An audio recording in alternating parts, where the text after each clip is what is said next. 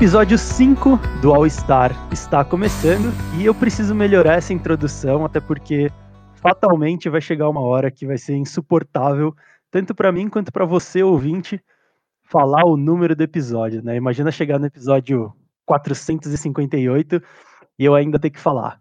Mas ok, vamos lá. Eu tô hoje aqui com o Brabo do Game para mais um episódio.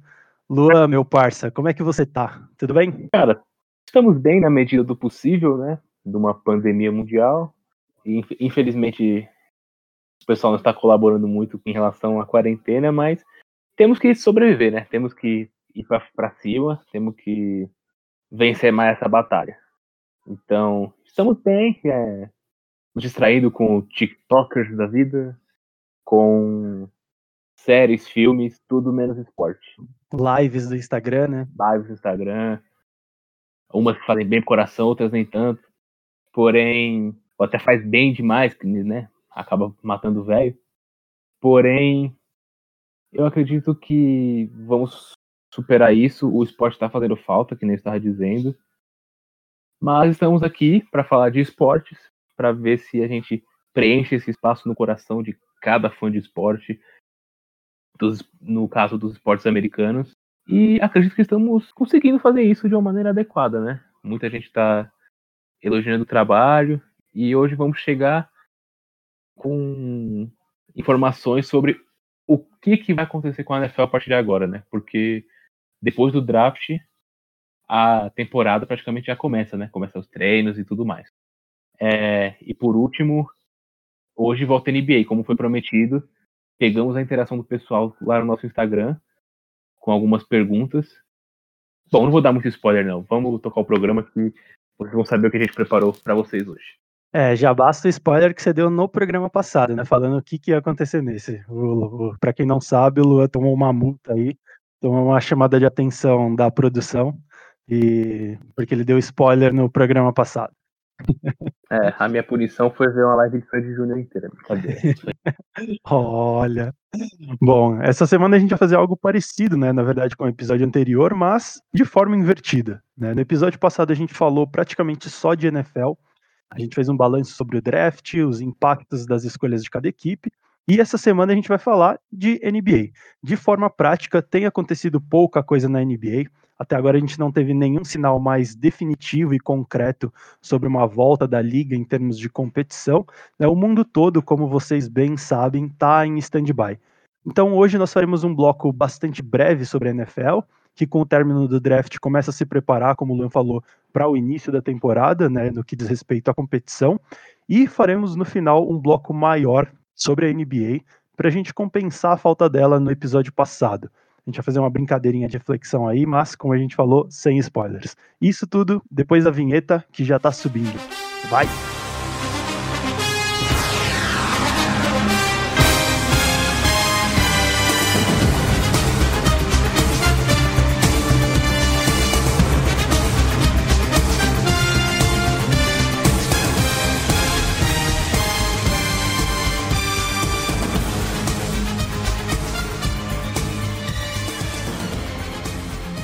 Então vamos lá.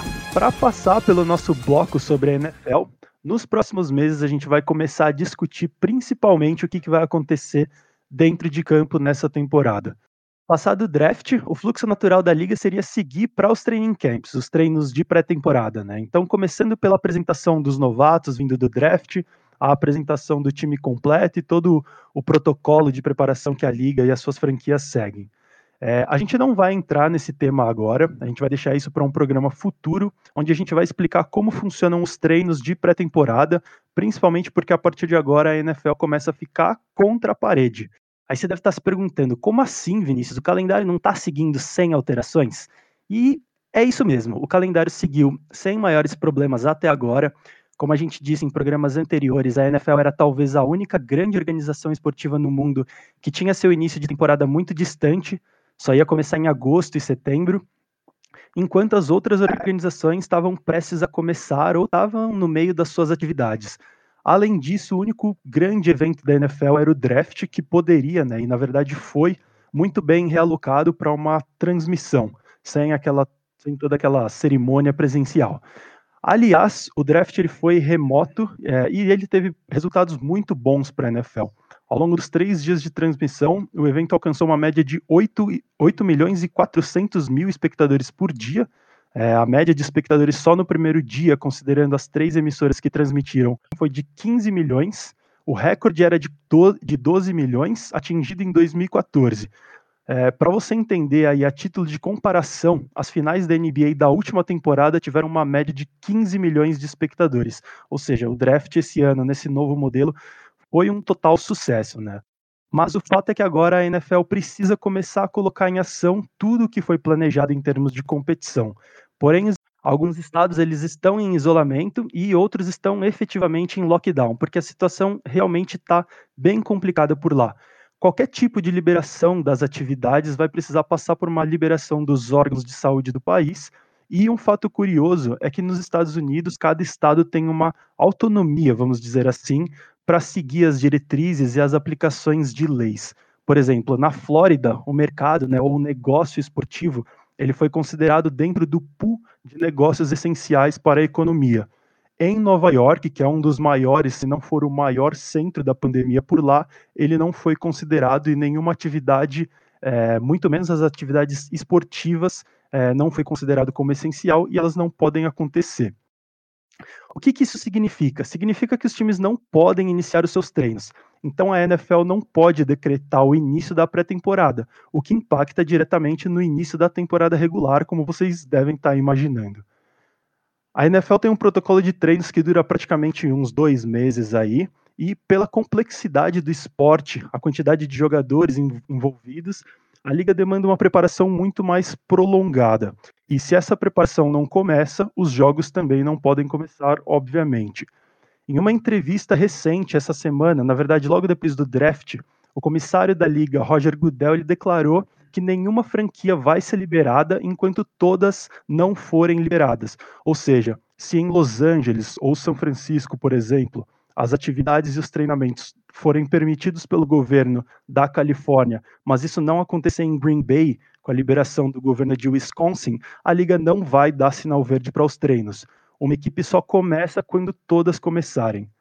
E a liga já cogita até um atraso no seu início, passando para outubro com portões fechados, mas o fato é que até agora a NBA é, pôde, se ela até agora pôde lidar bem com seu calendário por ter alguma folga até o início da temporada, a partir de agora, de agora ela vai começar a ter sérios problemas, ela vai com, começar a ficar contra a parede.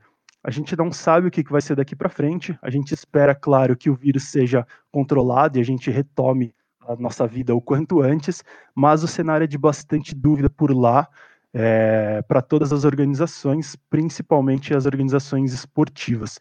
É, você chegou a ver alguma coisa, né, Luan, sobre esse é, remanejo da temporada da NFL para uma outra data? É, a gente vai começar a ver os, os impactos mais é, práticos da pandemia na NFL a partir de agora, né? Sim, é, desde que a gente começou a fazer esse podcast, acabou calhando de ser junto com a pandemia, né? com o auge da pandemia mundial, assim. A gente começou o podcast tem mais ou menos um mês, que é o tempo que a gente está em quarentena. Então a gente pegou todo esse ciclo até o momento nos esportes em relação ao coronavírus. E muitas coisas mudaram. A NBA até hoje está sem data para voltar. Muitos estão falando que vai cancelar. No futebol, alguns torneios já terminaram com alguns campeões. Hoje, a primeir, hoje dia 1 de maio, é, a Premier League decidiu que não ia suspender o campeonato, não ia cancelar o campeonato ainda. Então, várias ligas estão se adequando na medida do possível. E a NFL também não é diferente. Que nem eu estava falando, a gente falou sobre o coronavírus praticamente em todos os episódios do, da história do podcast All Star. E isso a gente começou falando que o Cam Newton não poderia treinar não poderia ser, ser examinado pelos médicos das equipes por causa do coronavírus, entre outros, outros atletas que precisam de fazer exames médicos e não estão conseguindo. Bom, em relação ao calendário da NFL, pelo fato de, entre aspas, sorte que a NFL teve em a sua temporada 2019-2020 ter terminado antes da pandemia do coronavírus, eles já fizeram meio que um plano de contingência para essa temporada que está vindo. O plano de contingência seria uma alteração no calendário da NFL. Geralmente, eu vou colocar por tópicos para ficar mais fácil de entender. Geralmente, todo Super Bowl é disputado no começo de fevereiro, ali no máximo no final de janeiro, mas geralmente são nos primeiros dias de fevereiro. Nesse novo plano de contingência, o Super Bowl seria no final de fevereiro, ou seja, pelo menos umas duas, três semanas a mais de temporada. Vamos lá. A temporada regular, que geralmente começa em setembro, ela começaria no meio de outubro. Ou seja, mais um, mei, um mês de distância para a temporada começar, o que geralmente acontece com o passar dos anos. E teria pré-temporada? Deixa eu ver aqui. Teria pré-temporada, normalmente, só que teria que esperar todos os clubes estarem de acordo, que nem o Vini falou, todo mundo vai ter que estar de acordo para poder rolar os treinamentos. Não teria semanas de folga. A semana de bye seriam 17 semanas direto, sem folga para os times. Uma coisa que eu fiquei em dúvida em relação a isso. Acontece muitas vezes jogos em Londres e na cidade do México. E geralmente, quando os clubes atuam por lá, eles vão para a semana de bye, para a semana de folga na semana seguinte. E sem isso, com esse plano de contingência, provavelmente seriam cortes nos jogos internacionais, o que seria um prejuízo para a NFL também, financeiramente falando. E não teria o Pro Bowl, o que para muitos seria de bom agrado, porque o Pro Bowl e muitas das vezes é uma chatice. É, não, ele é, é uma, é uma fonte de receita também para a liga, né? Mas ele não é tão atrativo, talvez, para como um produto para televisão, pelo menos não para nós aqui no Brasil, mas ele acaba sendo uma fonte de receita também para a liga, né? Então seria aí já duas é, fontes de receita cortadas do, da temporada e seria bastante complicado para a NFL, né? Sim, e o que a gente conseguiu perceber nesse plano de contingência é que eles não cortaram semanas da pré-temporada para começar a temporada. Regular, no caso. Eles não cortaram aqueles jogos que o pessoal geralmente coloca não os principais jogadores, mas sim jogadores do resto do elenco, jogadores não draftados, entre outros. Por quê?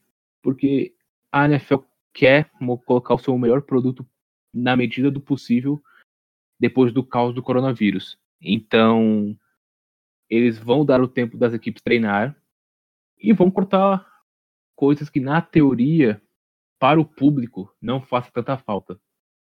Que seria o caso do Pro Bowl. O único problema, reforçando a minha dúvida, que eu não sei como vai rolar, é como os times vão se posicionar caso ainda tenham os jogos internacionais. Londres e Cidade do México. Porque você jogar no, em Londres no domingo, aí você vai ter que vir para os Estados Unidos. É um esporte muito mais físico. E assim, pra gente que não pratica esporte, você ficar, para quem já andou de avião, sei lá, três horas, três, quatro horas, já é muito cansativo. Até menos, né? Dependendo do seu, da sua noite de sono, dependendo do voo, se vai ter turbulência ou não já é, já é cansativo. Imagina você praticando um esporte desse, tão físico, você sendo um cara de 1,90m, 2 metros, com 130 quilos, depois de tomar inúmeras pancadas, ter que pegar um avião da Europa até os Estados Unidos, viajar mais de 8 horas, no mínimo, para poder ir para seu para sua casa. O tempo de recuperação vai ser menor e você já vai ter que jogar. Por exemplo, não, não dizendo que isso vai acontecer, mas pode acontecer. Geralmente o Jaguars joga em Londres. O Jacksonville Jaguars vai lá e joga contra o Tennessee Titans lá em Londres. Ele já vai ter, já vai ser prejudicado porque ele não vai ter o seu mando de campo, porque eles vão jogar em Londres e não na Flórida. Aí eles vão ser prejudicados ao dobro porque não vai ter semana de descanso. E vamos supor que eles vão no próximo, na próxima semana, os jogos deles vão ser na quinta-feira, vão ser o Thursday Night, porque o calendário da NFL já está pronto. Então, eles teriam que jogar no domingo em Londres, vir para os Estados Unidos e descansar, sei lá, um, dois dias para jogar um Thursday Night que já tem a rotina de ser um jogo mais cansativo, em que os atletas estão mais cansados. Então, essa é a minha única dúvida em relação ao plano de contingência. Lembrando que isso só vai acontecer se não tiver como começar a temporada em setembro, como normalmente ocorre. Dado todo esse cenário que você falou, é, e pensando se as coisas continuarem como estão agora, até mesmo que, que a temporada comece, é, falando especificamente de jogos internacionais, mesmo que a temporada comece em setembro, no começo de setembro, como sempre ocorre, eu duvido que tenha jogos internacionais. É, aí, se a gente adiciona a isso o fato de um calendário mais apertado, se tiver que seguir esse plano de contingência que você falou, eu duvido. Aí eu tenho quase que certeza que não vai ter jogo, inter, jogo internacional. Não faz o menor sentido toda essa correria. É, eu não sei como, em termos de torcida, a NFL ganha bastante, né? Mas se continua todo esse cenário, é, do, dificilmente teria torcida nos jogos da NFL lá em Londres, por exemplo, ou mesmo no México. Se você não tem torcida, fica um estádio vazio, então você não tem para quem entregar aquela partida. É, se não tem torcida, muito provavelmente não tem é, nenhum tipo de evento também no entorno do estádio, não pode aglomeração. Se não pode aglomeração, para que você vai levar seu produto para lá? Então, eu acho bastante difícil que nessa temporada a gente tenha jogos jogos internacionais. É, eu, eu, acho que o calendário vai seguir dessa forma, até porque não faz sentido toda essa maratona como, como a gente está falando. Sim, e só para deixar o pessoal antenado, o calendário da NFL ele é, como é que eu posso dizer, elaborado bem antes da temporada terminar. Então, em novembro de 2019, já foi anunciado que o Atlanta Falcons e o Miami Dolphins seriam os times, entre aspas, mandantes dos seus jogos fora dos Estados Unidos. Ficou para decidir seria, se seria em Londres ou na Cidade do México. E, como de lei, o, o jogo em Wembley, que sempre acontece nos últimos anos para cá, o Jacksonville Jaguars seria o mandante. Ou seja, pode acontecer algo parecido com o cenário que eu falei com você e para o pessoal que está ouvindo a gente pode acontecer do Jaguars jogar em Wembley e ter que jogar na quinta ou ter que jogar no domingo, porque a semana de bye não vai ter. E isso, isso vai ser mais fácil de fazer, porque geralmente o calendário, como já está pronto, o time que vai jogar na quinta-feira já não seria nenhum dos dois que estão lá, que eles estariam de folga. Então, creio eu que isso já não vai mexer. Provavelmente vai ser isso. Então, eles vão jogar pro domingo. Ou vão fazer que nem na primeira semana da NFL, que tem dois jogos na segunda. Então pode ser uma solução colocar o, time, caso tenha o jogo de Londres e da Cidade do México, caso tenha esse jogo, colocar ele para ser o jogo de horário nobre da segunda-feira, o jogo mais tarde possível. Então, cara, eu acho é, bastante complicado, até por viagens internacionais. É um risco muito grande tanto para os jogadores, os, os staffs né, de, dos times envolvidos, quanto para quem for receber, porque obviamente a NFL não vai para Londres sozinha, né, fazer tudo sozinho. Ela certamente tem fornecedores no país, é, os produtores de evento. Eu acho que é muita gente exposta a um risco muito grande. Então, sei lá, eu acho que não vai ter jogo internacional mas concordo contigo. Se for o caso, vai ter que ter uma, um milhão de, de adaptações. Bom, terminado esse bloco da NFL, hoje a gente fez apenas um giro de notícias, essa reflexão sobre impactos em termos de gestão e do business da liga. E semana que vem a gente volta já, provavelmente para falar de pré-temporada das equipes e tudo mais que, que vai rolar nessa, nessa preparação da liga. A gente espera também ter notícias mais concretas de como que a liga deve seguir daqui para frente. Combinado? Vamos falar de NBA, que agora eu tenho certeza que vai ser um pouquinho polêmico com esse tema que a gente vai abordar hoje.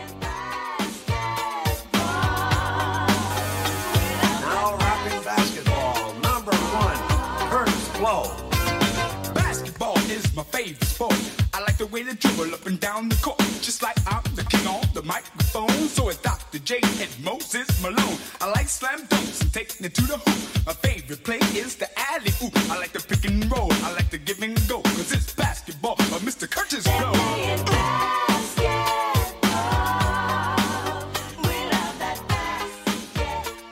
Bom, ouvintes, essa semana a gente resolveu fazer algo mais tranquilo, menos maçante, né, do que análises, algo pra gente se divertir um pouquinho aqui com vocês. No último episódio, o Luan não conseguiu segurar, deu spoiler, tomou bronca da produção, e ele falou um pouco já do que, que a gente faria no programa de hoje. Ele avisou que a gente ia fazer um, um programa comentando, né, refletindo e até delirando sobre as situações que poderiam acontecer na NBA e acabaram não acontecendo, os famosos e se. O Luan pediu para vocês enviarem os seus e se favoritos e vocês mandaram. Muito obrigado. E a gente vai fazer esse exercício agora de passadologia. Primeiro a gente vai falar dos nossos e sis e no final a gente vai comentar um pouco sobre os que vocês mandaram pra gente. Vamos lá? Luan, o que, que você tem de si, cara? Que, que você, quando você pensa na NBA, você fica aí matutando na sua cabeça, cara, e se tal coisa tivesse acontecido?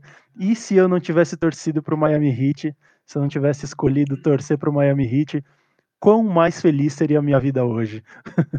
Cara, assim, deixando bem claro, torcedor do Miami eu sou, e que o Atetokounmpo teve sorte dessa pausa, porque a gente ia dar uma taca em cima deles, tanto, tanto no cima do Bucks quanto do Celtics quanto do, do Barney e seus amigos, que é o Toronto Raptors. É isso aí, eu gosto de, gosto de confiança, é isso que eu gosto. É, foi sorte deles que teve essa pausa, mas voltaremos mais fortes.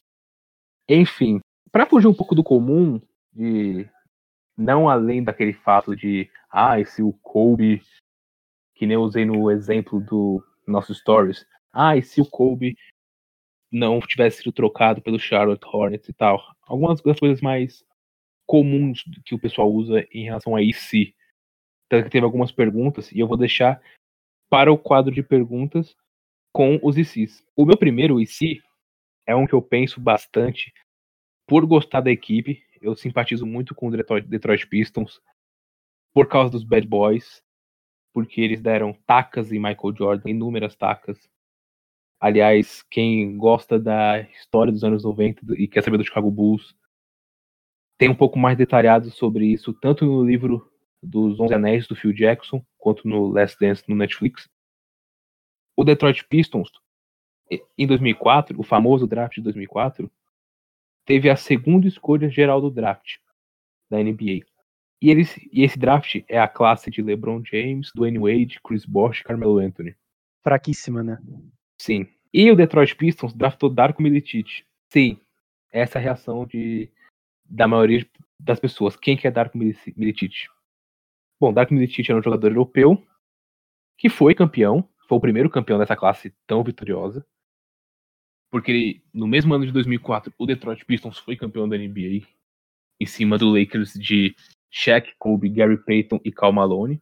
E nesse ponto, o Detroit Pistons era um time totalmente defensivo, muito forte mesmo na defesa, e tinha como sua principal arma ofensiva o Chauncey Billups, armador, e o Hip Hamilton, jogador da posição número 2. O quinteto inicial era o seguinte: Billups, Hamilton, Tayshaun Prince, Rashid Wallace e Ben Wallace. O famoso Big Ben, inúmeras vezes defensor do ano e afins.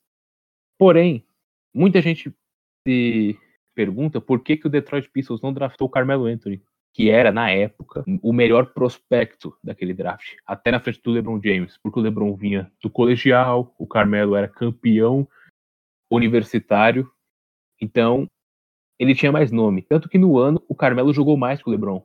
Ele era o principal candidato a ser o calor do ano, porém o prêmio foi dado ao LeBron James. Porém, o meu IC não é sobre o Carmelo o meu IC é se o Detroit Pistons tivesse draftado o Chris Bosh em vez do Toronto Raptors. Por quê? Daqueles cinco jogadores do Detroit, eu, vi, eu via que a posição número 4, que era do Chris Bosh, era o que mais você poderia substituir facilmente. O Rashid Wallace era um jogador bom para elenco, mas não era um franchise player, um jogador de franquia. E o Chris Bosh foi esse jogador de franquia no Toronto. E o Chris Bosh sempre teve muito talento, ele se reinventou arremessando de fora, era um bom defensor, mas o seu principal ponto era o ataque. E ele traria muito mais arsenal ofensivo a essa equipe que já foi campeã sem esse, esse tipo de jogador. Provavelmente, o Detroit Pistons ele poderia chegar em mais finais de NBA. Na, naquela sequência, o Detroit Pistons chegou nas finais, na, nos playoffs. Em 2004 chegou na final e bateu campeão. Em 2005 chegou na final e perdeu para o Spurs. Em 2006 perdeu para o Miami Heat na final de conferência. E se eu não me engano, contra o Cleveland Cavaliers de LeBron James em 2007, também perdeu na final de conferência. Ou seja, o Detroit, mesmo com um time basicamente só defensivo, ele conseguiu chegar em quatro finais de conferência seguidamente. Com o Chris Bosh, esse número poderia ser maior, o número de finais poderia ser maior, e provavelmente eles poderiam bater o, o Spurs na final. Infelizmente para mim, poderia bater o Miami Heat em 2006 e teria a sua revanche contra o San Antonio Spurs em 2007, porque aquele Cleveland só tinha o LeBron. Então, esse é o meu primeiro IC. Engraçado, né? Porque quando eu penso, você falou da NBA dos anos 90, obviamente o primeiro time que vem que me vem na cabeça nos anos 80, anos 90, o primeiro time que me vem na cabeça é o Chicago Bulls e junto com ele o segundo time é pelo menos para mim é o Pistons. E essa esse folclore, né, essa aura que tem, eu pelo menos não vejo ele corresponder muito vai na NBA de hoje ou na NBA dos últimos 10 anos, né? E é meio estranho você pensar isso, porque você espera que, pô, um time que você, quando não sabia nada do que era a liga, via que era mó famoso, hoje você não vê o time correspondendo, né? Então é. Seria, seria muito maneiro se, se tivesse essa, essa competitividade maior e esse IC aí que você falou. Sim, e, um, e um, um ponto é que aquele time do Detroit Pistons era muito físico. Muito mesmo, o de 2004. E o Bosch era meio intitulado que ele tinha meio nojinho de pancada, nojinho de contato. Mas com a liderança dele, com o talento dele, provavelmente ele seria esse número 4 mais aberto, jogando mais fora do garrafão. E ele não ocuparia o mesmo espaço do Ben Wallace, que era o defensor de elite. Então por isso que eu acho que esse seria um fit, tipo, um casamento melhor do que o Carmelo em Detroit porque o Carmelo provavelmente seria titular no lugar do Tayshaun Prince, porque não era época de small ball. O Tayshaun Prince não ia ser o, o número 4, muito menos o Carmelo. Então, eu acho que ornaria melhor o Chris Bosh naquela época, naquele time, no caso. E o seu primeiro IC, Qual que é a sua, o que que a sua imaginação trouxe pra gente? Cara, eu me pego remoendo alguns IC na minha cabeça. Pra, só vou explicar, para quem não sabe, eu sou fanboy do LeBron, tá? Sim, eu acho que o LeBron é o melhor da história do basquete e os Jordan Zets aí pode chorar. então, eu torço por... Aliás, fala, fala, fala. Ah, não, vou falar. Pessoal, eu não sou um dos maiores fãs do. Não acho o LeBron o maior de todos ainda. Acho errado, então. Porém, porém, tem uma página muito legal, já até mandei pro Vini uma vez no Instagram, Deixa eu pegar aqui rapidinho. que é uma página que, de, obviamente, é um hater do Michael Jordan. Aí você fala, poxa, você vai me indicar uma página de hater? Eu só vou por um motivo. E um belo dia nessa quarentena que eu estava sem nada para fazer, eu comecei a pesquisar o, os dados que o hater colocava sobre Michael Jordan nesse Instagram. O nome do Instagram é m.jordan underline expose, exposure expondo o Michael Jordan. Ou seja, tem dados aqui, vou usar um exemplo. Agora os Jordan Zets vão sangrar de uma forma que. Vamos lá. Muita gente fala que o, o LeBron ele teve mais ajuda do que o Michael Jordan no seus elencos. Vamos lá. Nas temporadas de LeBron James, o LeBron teve como parceiros que foram para a premiação de All NBA que é a, a maior premiação de posicionamento dos jogadores na NBA. O LeBron só teve como All NBA teammates, parceiros no caso, o Wade, o Kyrie Irving e o Anthony Davis agora. O Wade, que foi segundo ao NBA, no segundo time da NBA, é, uh, o Wade que foi no segundo time da NBA em 2011, terceiro em 2012 e terceiro em 2013, e o Kyrie terceiro em 2015. Michael Jordan, nos seus anos de Bulls, ele teve como um parceiro de ao NBA seis vezes no ano. Foi o Pippen todas as vezes. O Pippen foi ao NBA em 92, 93, 95, 96, 97 e 98. Sendo que ele foi no primeiro time da NBA duas vezes. Agora, esse é o ponto principal. Michael, LeBron James não teve ajudas defensivas. O único jogador de All-NBA defensivo foram Anthony Davis e Anderson Varejão. Duas vezes. Michael Jordan, além do próprio, além do próprio Michael Jordan, que era um exímio defensor, ele teve Pippen, nessa mesma, nessa mesma sequência, vou falar nos anos. Pippen em 92, Pippen em 93, Horace Grant em 93, Pippen em 95, Pippen em 96, Rodman em 96, Pippen em 97 e Pippen em 98. Detalhe, em todos esses times de defesa da NBA, o Pippen estava no primeiro time. Ou seja, é uma página que expõe muito Michael Jordan. Nada. Não estou dizendo que o Michael Jordan não é um dos melhores de todos os tempos. Porém, é uma página que, com embasamento, você pode pesquisar todos os dados. Eu pesquisei todos, pelo menos a maioria dos que mais me intrigou. Você pode achar que ele não está sozinho nesse Olimpo de GOATs. Bom, é basicamente isso em relação ao Jordan. Para mim, isso significa uma coisa: sem meu pipenzinho, eu não consigo. Não, sem meu pipen, sem meu Rodman. Não, mas pode brincadeira.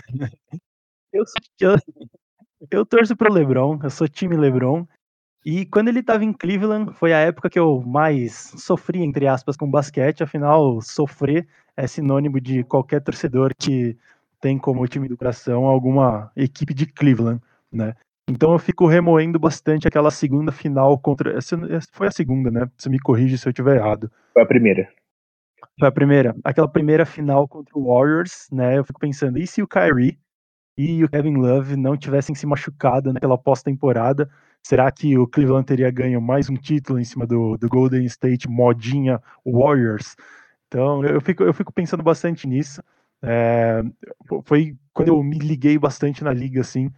Me liguei na liga, é engraçado de falar, né? Mas quando, quando eu me liguei bastante é, e acompanhei com mais. Voltei a acompanhar, né? Com mais força, assim, a NBA, principalmente por causa dos playoffs. Então, esse é um dos que eu fico remoendo bastante na minha cabeça aí. E se Kyrie Irving e Kevin Love não tivessem se machucado na pós-temporada? Cara, eu vou, além de comentar o seu, eu vou fazer uma. Já jogar o meu. Já vou jogar o meu. Que é em relação ao Golden State também.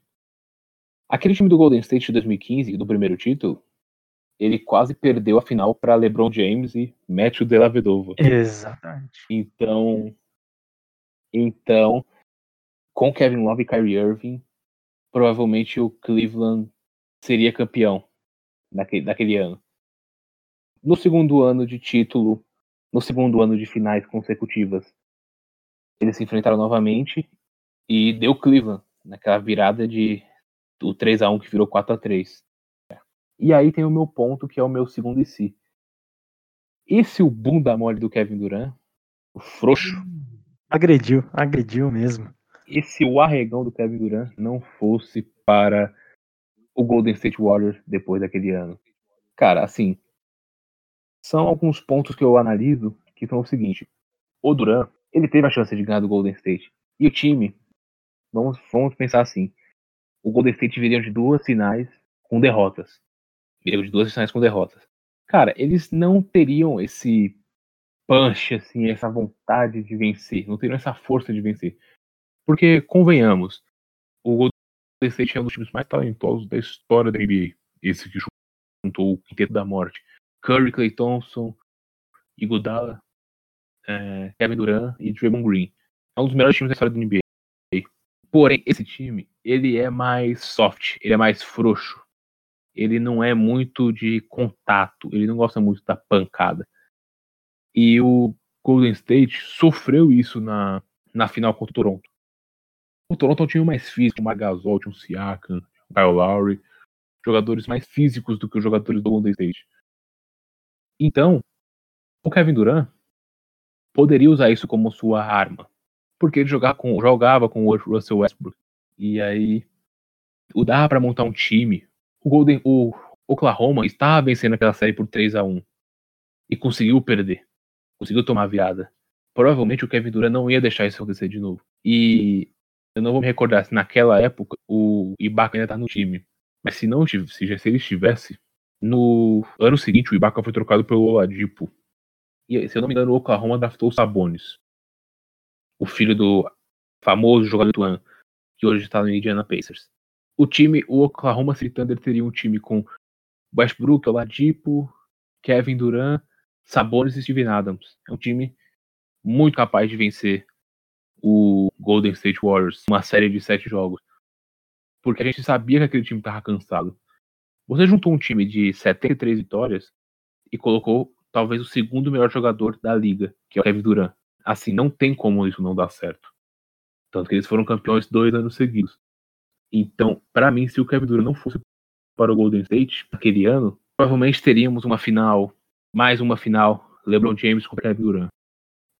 Para mim seria basicamente isso. Seria maneiro demais, né? Esse é um duelo que eu gosto bastante. Apesar desse super time aí do, do Golden State ter jogado contra, contra Cleveland e ter passado o carro, é, é sempre muito legal ver né? dois caras absurdos, assim, tão fora da curva na liga jogarem um contra o outro, principalmente na final, né?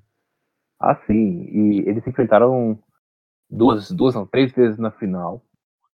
Assim, você pode até falar que é um pouco de covardia das três vezes, porque na primeira vez o LeBron enfrentou um Kevin Durant de 22 anos, na final entre Miami e Oklahoma, que já era o Durant quase MVP, porém não era o Durant de hoje.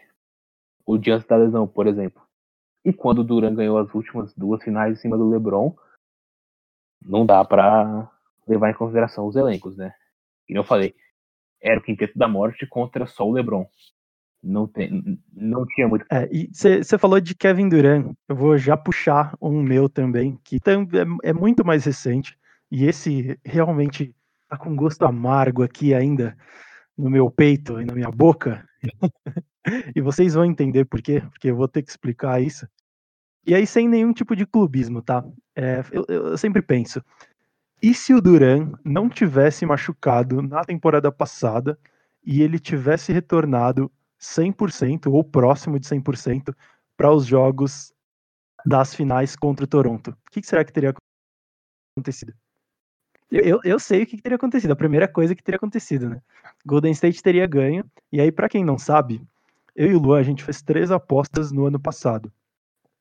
Uma foi para quem seria campeão das finais da NBA e duas nas temporadas da NFL. E a gente todo, não, na NBA a gente apostou um hambúrguer. E obviamente Golden State perdeu e eu perdi o um hambúrguer. Então, se o Durant tivesse voltado, acho que a primeira coisa que teria mudado é o meu hambúrguer. Eu teria comido um hambúrguer e não pagado um hambúrguer, né? Mas o que será que teria acontecido se o Durant tivesse voltado para aquelas finais? Assim, o Duran, se eu não me engano, ele voltou, ele voltou no jogo 5. Acho que foi no jogo 5 que ele voltou. Ele tinha sofrido uma lesão na série contra o Houston. Uma lesão que falaram que na época foi panturrilha, só que eu tava vendo o jogo naquela noite. E assim, o Duran ele fez o mesmo gesto. Ele colocou a mão no mesmo lugar que o Kobe colocou quando ele rompeu o tendão de Aquiles. Eu falei, cara, não é panturrilha o Duran machucou o tendão. Mas eu não, eu não achei que ele tinha rompido. Até porque tinha os rumores de que ele poderia voltar. Bom, o Duran voltou no jogo 5. E assim, ele tava acabando com o jogo. Assim, o Duran acertou quase todas as bolas que ele arremessou. Porém, o Duran rompeu o tendão de Aquiles naquele jogo. Tem a cena que é muito forte, parece que um espírito corta o tendão, mostra a panturrilha dele indo pro lado. E, tipo, o tendão indo pro outro, uma cena bem forte, uma lesão bem feia. Porém, era o jogo 5 daquela final de NBA. Exato, era o 5. E assim, o Duran poderia continuar em quadra. E provavelmente o Golden State ganharia aquele jogo, como ganhou, acabou ganhando o jogo 5 de qualquer maneira. Porém, no jogo 6, o Clay Thompson se machucou, eu acho. Uhum, é o Clay Thompson se machucou no decorrer do jogo. E aí, provavelmente o, o Toronto talvez perderia aquele jogo, mas o Clay Thompson não jogaria o jogo 7. Aí seria Curry e Kevin Durant contra o bonde do Kawhi Leonard. O Kawhi seria o cara marcando o Kevin Durant, o Kyle Lowry e o Van Vliet, que o Van Vliet anulou o Curry nas finais. O Fred Van Vliet, depois que virou pai, ele fez uns playoffs, um dos playoffs mais magníficos de um bancário que eu já vi. Então, seria mais difícil, talvez, por pelo Duran ser o jogador que é, o Golden State poderia vencer. Porém, eu não acredito que seria tão fácil assim. Supondo que Duran e Clay Thompson não tivessem machucado, aí sim eu já daria a vitória certa para o Golden State. Mas só com o Duran e o Clay Thompson machucado, até porque o Clay Thompson é um dos melhores jogadores da liga no que faz, eu não acredito que o Golden State ganharia um, jogo, um possível jogo 7. Sinceramente. É, apesar de que o jogo 6 foi bem apertado, né? Foi 4 pontos de diferença, 14 a 110. E vai, do, se, eu não, se eu não me engano, foi no começo do terceiro quarto, ou meio do terceiro quarto, que o Clay Thompson se machuca, né? E mesmo assim, o Warriors estava tava competitivo ainda naquele jogo, né? Seria um test 3 aí, né? Seria, iria pro jogo 7. Sim, o, iria pro jogo 7. E assim, o Thompson ele é um dos melhores arremessadores da liga. Porém, uma coisa que muita gente não percebe, muita gente não fala, o Thompson é um dos melhores defensores da liga no perímetro. Então ele ia fazer muita falta naquele time, porque de defensor assim de elite só tem o Draymond Green. O Kevin Durant é um bom defensor, mas não é de elite. O Curry não marca nem consulta e o Iguodala já não o Iguodala já não tá mais naqueles dias, nos dias que ele parou o LeBron em final. Não é sério, você deu risada, mas o Curry, não, ele não marca nem cartela de bingo. então, não possível jogo 7. Eu acho que daria, daria Raptors e você pagaria o hambúrguer de qualquer jeito. Aliás, dessas três apostas, estou 3 a 0 Então, mais uma eu consigo uma, eu consigo uma varrida. E aliás, eu vou admitir aqui, hein, ao, ao vivo, ao, meio ao vivo. Eu tô te devendo uma aposta ainda, né? Porque a última eu não consegui pagar, que era do Super Bowl, e eu não te paguei ainda. Tô te devendo um chocolate ainda. Pô, tem mais uma além da caixa de 30? Não, tem. Ah, não, era o dos, dos prêmios da NFL. Não, a gente fez da a temporada regular, né? Bolão da temporada regular inteira. E aí deu assim, o destino, os deuses do futebol americano quiseram que, que o bolão terminasse empatado. E aí a gente usou como critério de desempate os, as, as premiações individuais. Que, é, é verdade, aí eu perdi a caixa de, de Trento. Alô, olha, o Trento podia patrocinar esse programa e aí eu já pago a minha aposta, né? Seria sensacional. Não, patrocínio não conta, pergunta não conta. Tem, tem que sair do bolso. Você vai puxar mais um ou eu posso falar mais um? Eu só vou puxar o meu último em si aqui. Esse é um pouquinho mais, é um pouquinho mais no passado. E assim, é um, um que eu já discuti com o pessoal do grupo de basquete que escuta o nosso podcast. A gente, foi um assunto que interagiu bastante. É, teve uma final de NBA, se eu não me engano, em 97. 97 ou 98. Uma das finais que foi Utah Jazz e Chicago Bulls. Porém, na final de Conferência Oeste, da Conferência Oeste, é, o Utah Jazz eliminou o Houston Rockets com uma bola de três, se eu não me engano, do John Stockton. E o Houston Rockets é o time do, era o time do Hakim Olajuwon na época. O Hakim Olajuwon foi a primeira escolha do draft de 84, talvez o, o pivô mais técnico da história da liga, o mais completo. E o draft de 84 é a classe de Michael Jordan, que foi a terceira escolha selecionada pelo Chicago Bulls.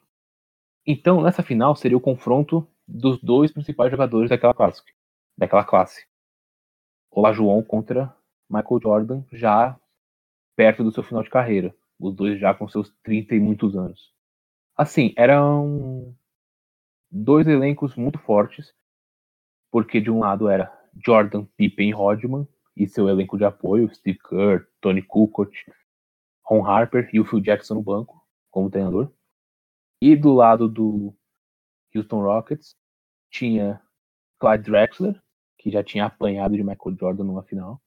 Charles Barkley, que também tinha apanhado do Jordan numa final. E Hakim Olajuwon, bicampeão da NBA, junto com o Houston Rockets, justamente na época que o Jordan estava aposentado.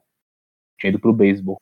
Então era uma final que eu gostaria muito de ver, porque seria uma briga de foice no escuro. Porque os dois eram os foram, para mim, os principais jogadores da década de 90, junto com o Shaquille O'Neal e outros.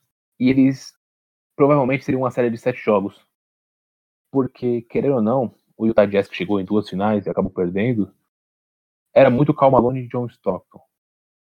Assim, eu tenho muita má vontade com o Cal Malone por motivos extra-quadra. Quem tiver curiosidade, pesquisa. Não vamos falar sobre isso agora, mas eu tenho muita má vontade com o Cal Malone. E o John Stockton eu acho superestimado. John Stockton é líder de assistência da história da NBA, roubada de bola, mas eu não sou um dos maiores fãs dele. Eu acho que daria mais jogo e eu acho que o, o Jordan poderia perder sua única final na história da NBA. Porque, tudo bem, era um, era um, um Clyde Drexler mais velho? Era. Era um Charles Barkley mais velho? Era, concordo. Porém, eram jogadores, são jogadores mais talentosos do que o que aquele Utah Jazz tinha. Talvez por causa de alguns ajustes técnicos, ajustes táticos. O Jerry Sloan, que era técnico do Utah Jazz, é um dos maiores treinadores da história da NBA. Então, ele deve ter feito um esquema tático para que aquele time vencesse o Houston Rockets. E nem sempre o melhor time ganha na NBA, assim, o favorito. Exemplo, o Lakers de 2004 que perdeu para o Detroit Pistons, como já foi citado, e tem outros outros exemplos. Porém, eu queria muito que essa final tivesse acontecido por causa do confronto Olajuwon e Michael Jordan primeira e terceira escolha do draft de 84. Seria muito, malu seria muito maluco. E eu, eu vou fazer uma recomendação. Quando você estava falando aqui, eu, eu tava lembrando.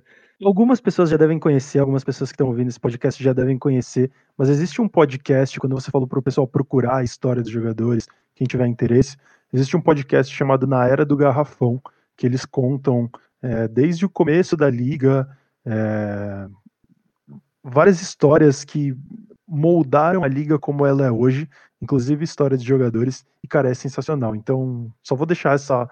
Só te cortei para deixar essa, essa indicação aí de, de, de outro podcast para o pessoal acompanhar que, puta, vale muito a pena. O trabalho dos caras é animal. Chama Na Era do Garrafão. Bom, essa, é só para deixar claro, essa foi a sua dica cultural, você tem mais uma pro quadro das dicas. Ah, tá. Primeiro strike, né? Não, só pra saber, se for. Se tiver. eu já, eu já emendo a minha agora e a gente termina com as perguntas. Não, eu, eu, eu tenho uma, uma para depois também. Então fechou. Bom, a gente vai entrar já no nosso bloco de perguntas agora, porque no episódio passado a gente pediu essas perguntas para vocês, justamente sobre os ICs. Quais são os ICs de vocês, é, que vocês mais pensam, que mais consome a cabeça de vocês? E a gente vai começar a discutir agora, já emendando um bloco no outro. Luan, o que, que o pessoal mandou aí de ICs mais curiosos? Eu vou aproveitar que a gente estava comentando sobre Chicago Bulls e Houston Rockets, Olá João e Michael Jordan. Um cara perguntou assim, na época do antes do draft de 84, que foi a, a classe que selecionou, foi a classe do Jordan do Olá João, teve uma, uma troca proposta pelo Portland Trail Blazers. A troca foi a seguinte: foi uma troca proposta do Blazers para o Houston Rockets e foi uma troca foi assim. Ela permitia que, além de que o Rockets draftasse o Hakim Olajuwon na primeira escolha, eles, eles iam receber o Clyde Drexler e a segunda escolha do draft de 84. Ou seja, eles teriam o principal jogador na época do Portland a primeira escolha e a segunda escolha, que poderia ser Michael Jordan. Ou seja, no mesmo time, lá em 84, o time poderia ser é, Big Tree da época, talvez o primeiro Big Tree, um dos principais Big Trees da história seria Michael Jordan, Clyde Drexler e Hakim Olajuwon. Provavelmente eles dominariam a NBA, porque são três dos maiores jogadores de todos os tempos e exímios defensores, principalmente o Jordan e o Olajuwon.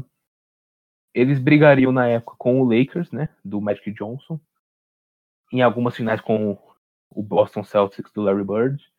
E aí ia pegar aquela época que tinha Charles Barkley no Suns, eles iam brigar com mais para frente, né, com o Utah Jazz, com o San Antonio Spurs, David Robinson, entre outros. Ou seja, seria um time que poderia ganhar facilmente 5, 6, 7, 8 títulos. Seria uma dinastia tranquilamente se todos estivessem saudáveis e o Jordan não parasse em, em 93.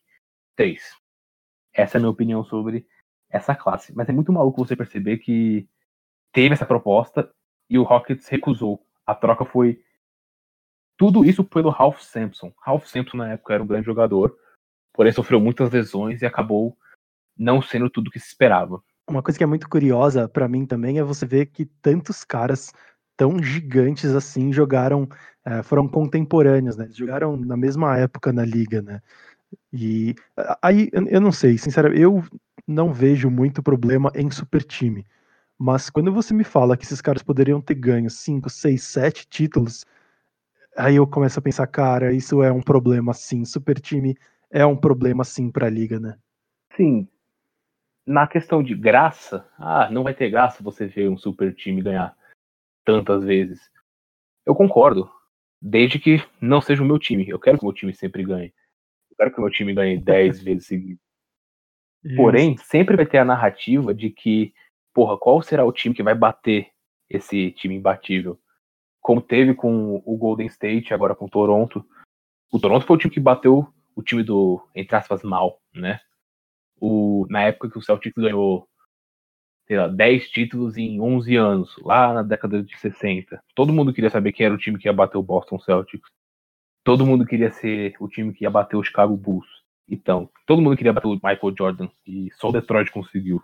Então, tem esses dois lados. É ruim você ver um super time vencer quando não é o seu. Porém, a narrativa é muito boa de saber quem vai ser esse time que vai derrotar os invencíveis.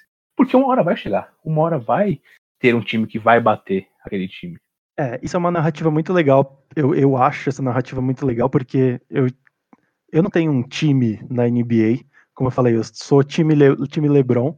É, eu tenho alguma simpatia pelo Cavaliers, mas eu não tenho um time. Então, geralmente, eu torço pro time que tá perdendo, pro time mais fraco. Tanto é que teve uma. Quando. Uh, naquela final. Né? Porco, né? tá comigo. Não, naquele, naquele playoffs que o Golden State virou para cima do Oklahoma, eu tava torcendo pro Golden State. Inclusive, na final, eu torci pro Golden State. E aí, no, no ano seguinte, que o Golden State era franco favorito, eu já tava torcendo pro Cleveland. Então, eu acho, eu acho muito legal essa narrativa de torcer pro underdog, né? Eu acho muito maneiro isso. Sim, é muito legal. Cara, puxa mais um aí, mais uma pergunta, mais um e Tá, vamos fazer um pinga-fogo, vai. É, tem bastante, os ouvintes ouviram nossos pedidos e mandaram bastante coisa, então vamos tentar fazer uma espécie de pinga-fogo. E se o Lamarcus Aldridge ficasse em Chicago no draft de 2006 ou 2007? Bom, o draft da NBA ele funciona diferente do da NFL. Não necessariamente você sendo a pior campanha você vai ter a primeira escolha do draft, porque era baseado em sorteio. E na época não era diferente. Na época foi sorteio, o Lamarcus Aldridge.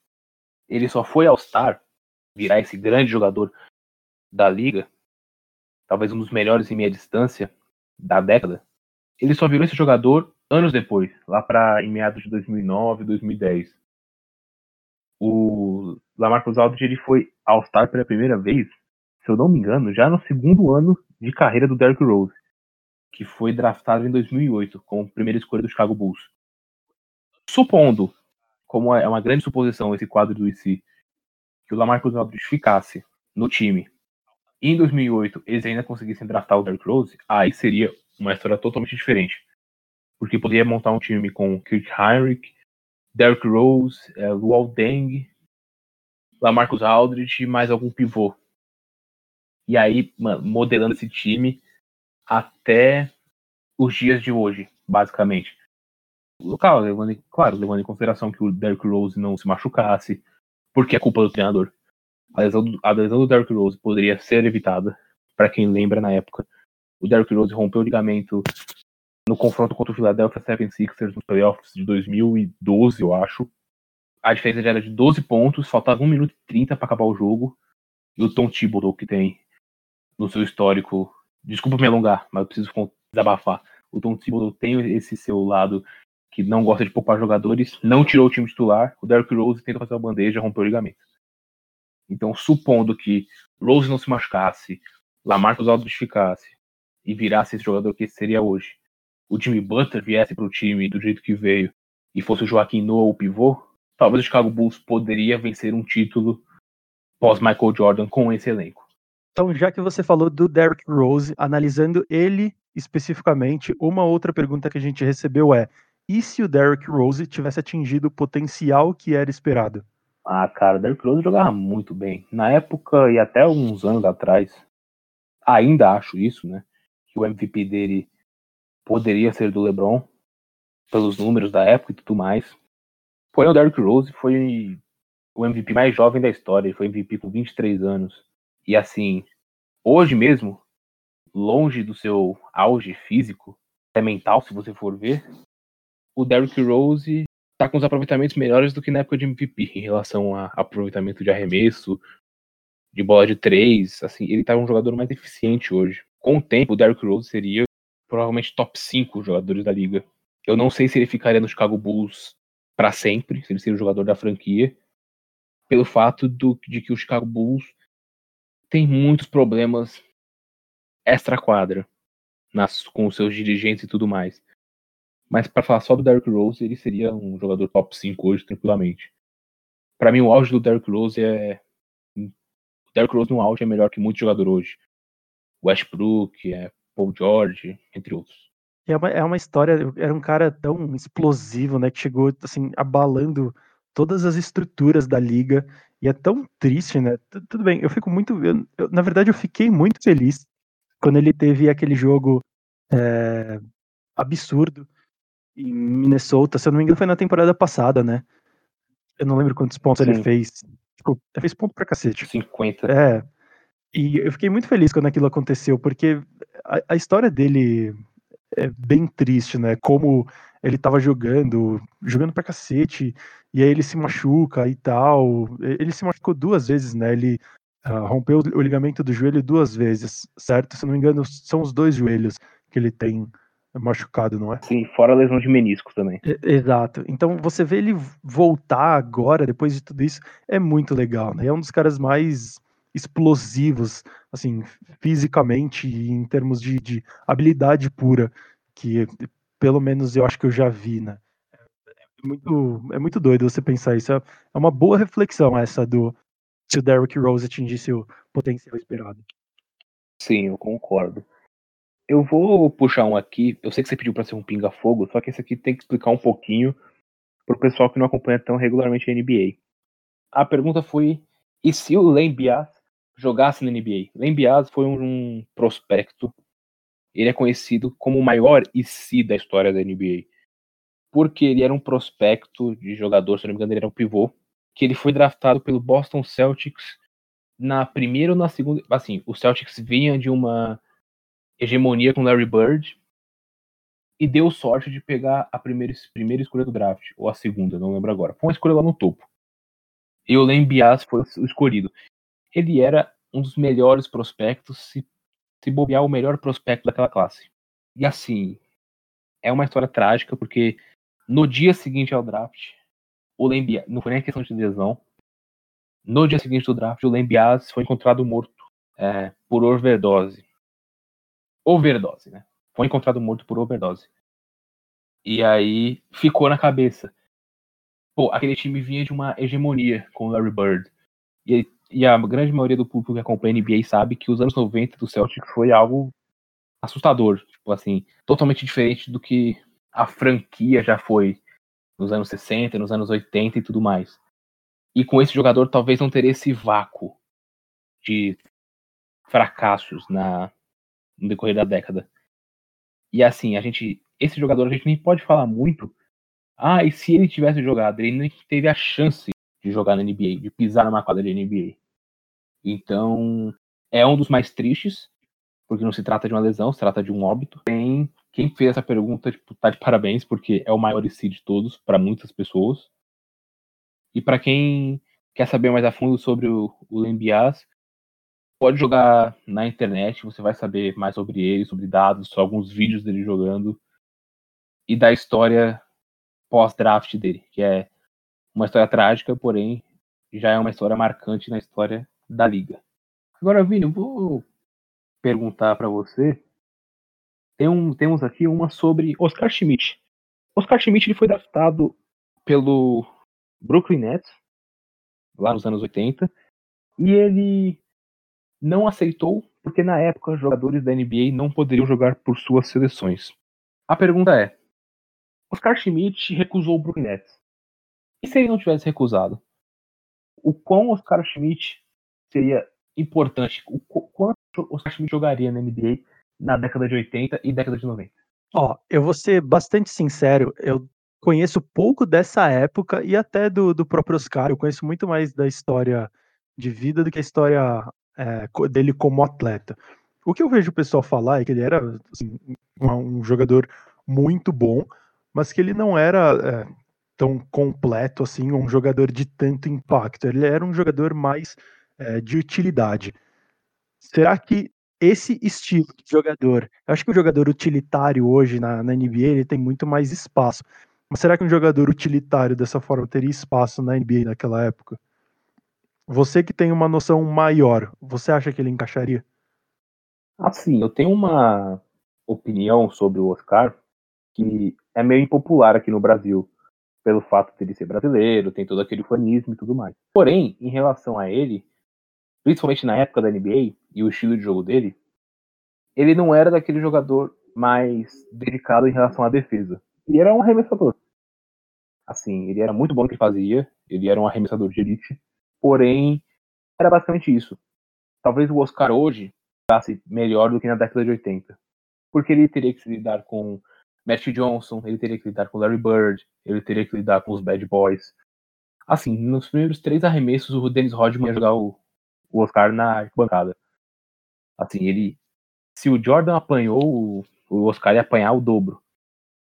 Então, naquela época, por ser um jogo mais físico, eu não acredito que ele seria o que muita gente fala, o Curry antes da época Curry, né? antes do próprio Stephen Curry. Eu não acredito nisso. Mal comparando, ele seria o Kyle Korver naquela época? Que o Kyle Korver é um cara mais utilitário, certo? Assim, o... não, ele, ele é melhor que o Kyle Korver. Assim, vai. Ah, tá, na qualidade Não, não, não, não, comparando, tá? não, não tô comparando habilidades, é. Mas é aquele cara que, assim, entra para fazer aquilo, tá ligado? Hum, cara, acho que não. Ele seria. No Brooklyn, ele seria o principal jogador, creio eu. Ele não seria, assim, um jogador de rotação de elenco. Chegou um momento que o, Petro, o Petrovic, Drazen Petrovic, um dos maiores europeus da história da, da história do basquete, jogou lá no Brooklyn, na época New Jersey Nets. Tô falando do Brooklyn várias vezes, mas é o New Jersey Nets. E eu não acredito que ele seria um, um jogador apenas de elenco. Mas eu acredito que ele teria muita dificuldade. Eu não acho que ele pegaria aquela época de ouro da NBA no auge. Eu acho que os times iriam cansar dele na época. Conversando com pessoas que viram o Oscar jogar aqui no Brasil, muitos falaram, muitos falaram que ele só tinha um arremesso. Ele era um arremessador e é isso, se baseava nisso. Mas ele tem toda a sua história aqui no Brasil. Ele, ele ganhou o Pan-Americano de 87. Ele é um, talvez o melhor jogador da história do basquete brasileiro, um dos, né? Tem o Marcel, tem o Vlamir, tem outros jogadores, os que fizeram sucesso na NBA, Nenê, é, Leandrinho, mas eu acho que hoje, só que aí, parando para pensar, hoje o basquete é muito mais dinâmico, é muito mais rápido. E eu não sei se o Oscar teria esse dinamismo para jogar no basquete de hoje também. O Oscar não poderia ser o Oscar da seleção brasileira, o principal jogador. Ele, que nem você falou, ele teria que ser um jogador de rotação de elenco, assim, um sexto homem do, por exemplo, se fosse ele no lugar do Tony Kukoc no Chicago Bulls, eu acho que caberia bem. Acho que é isso que eu tenho pra dizer sobre ele. Eu, eu não sei em relação a, a jogador de basquete aqui no Brasil, mas ele, sem dúvida, ele é um dos maiores atletas que o Brasil já viu, né? Assim, se você pergunta para uma pessoa na rua, se a gente fizesse uma pesquisa agora, boca a boca na rua, e você pergunta para a pessoa, ah, sei lá, fala os maiores, os 10 maiores atletas do Brasil, é, eu tenho certeza que o Oscar ia aparecer em várias das respostas, né? Uh, Oscar, Senna, Pelé, Romário, são caras Thiago Volpe. Que... Não, não. Beleza, vamos lá. Eu, eu, ia até, eu ia até continuar para fazer essa, essa reflexão aqui mais ufanista. Mas eu, vamos, terminar, porque o, o tempo de podcast já está afetando a nossa cabeça. Não, beleza, tem problema. Assim, pessoal, eu queria agradecer o pessoal que mandou todas, todas as perguntas. Tem mais algumas aqui. Se vocês quiserem é, uma parte 2, a gente pode fazer um, no próximo quadro de perguntas. A gente pode continuar isso depois, não tem problema nenhum. Ficou, ficou coisas em relação ao Kobe no Clippers. O Tim Duncan poderia ter ido por Orlando Magic. É, que mais? É, Chris Paul no jogo 7 contra o Warriors. É, bola do Kawhi contra o 76ers. Teve, cara, teve muita coisa que o pessoal mandou. Infelizmente a gente não tem como falar todas aqui, né? Sim, se vocês quiserem uma parte 2 a gente pode fazer, não tem problema algum. E aliás, pessoal da NFL, se vocês quiserem um IC da NFL, estamos dispostos a fazer nessa época de quarentena.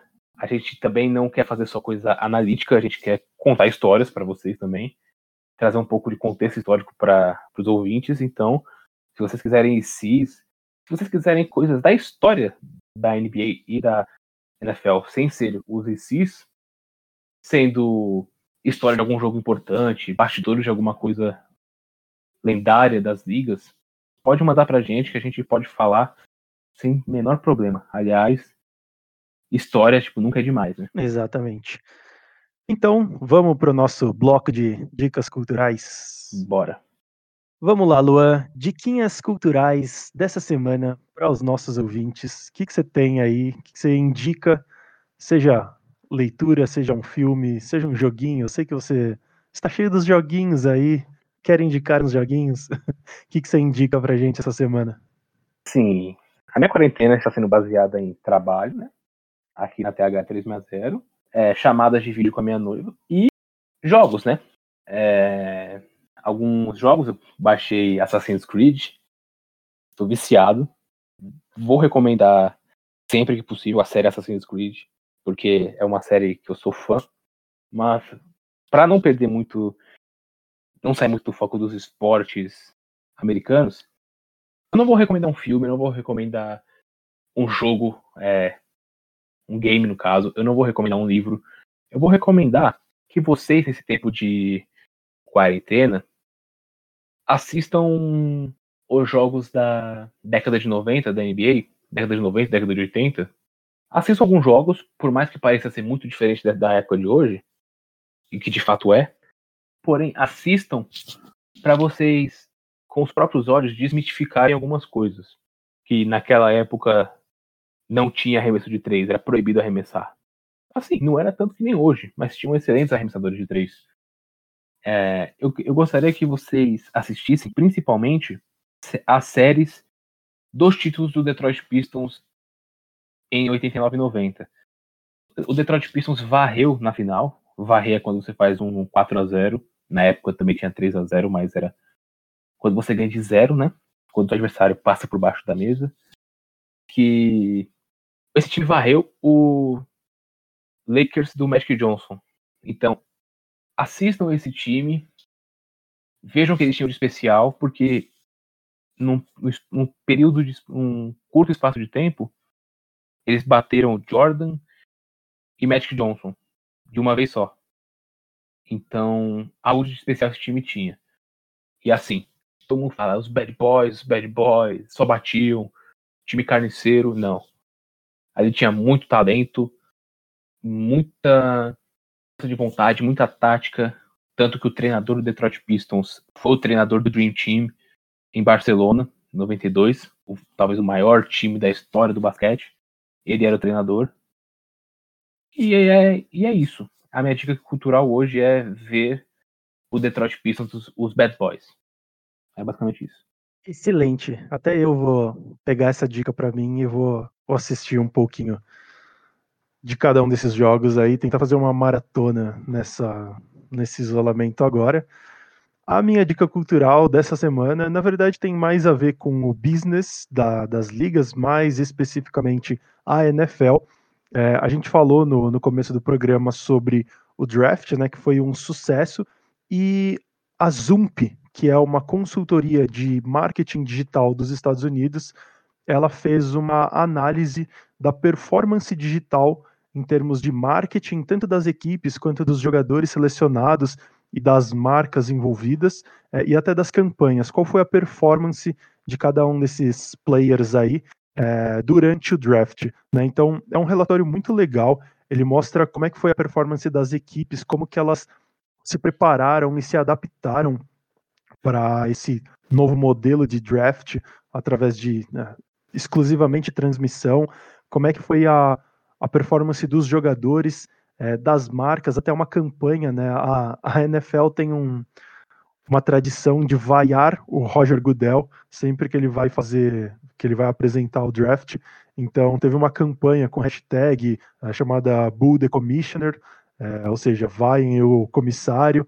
É, e as marcas abraçaram isso e fizeram o draft reverberar na internet e ter o mesmo tipo de participação da torcida, dos fãs da NFL, é, quase que da mesma forma como se fosse uma cerimônia presencial.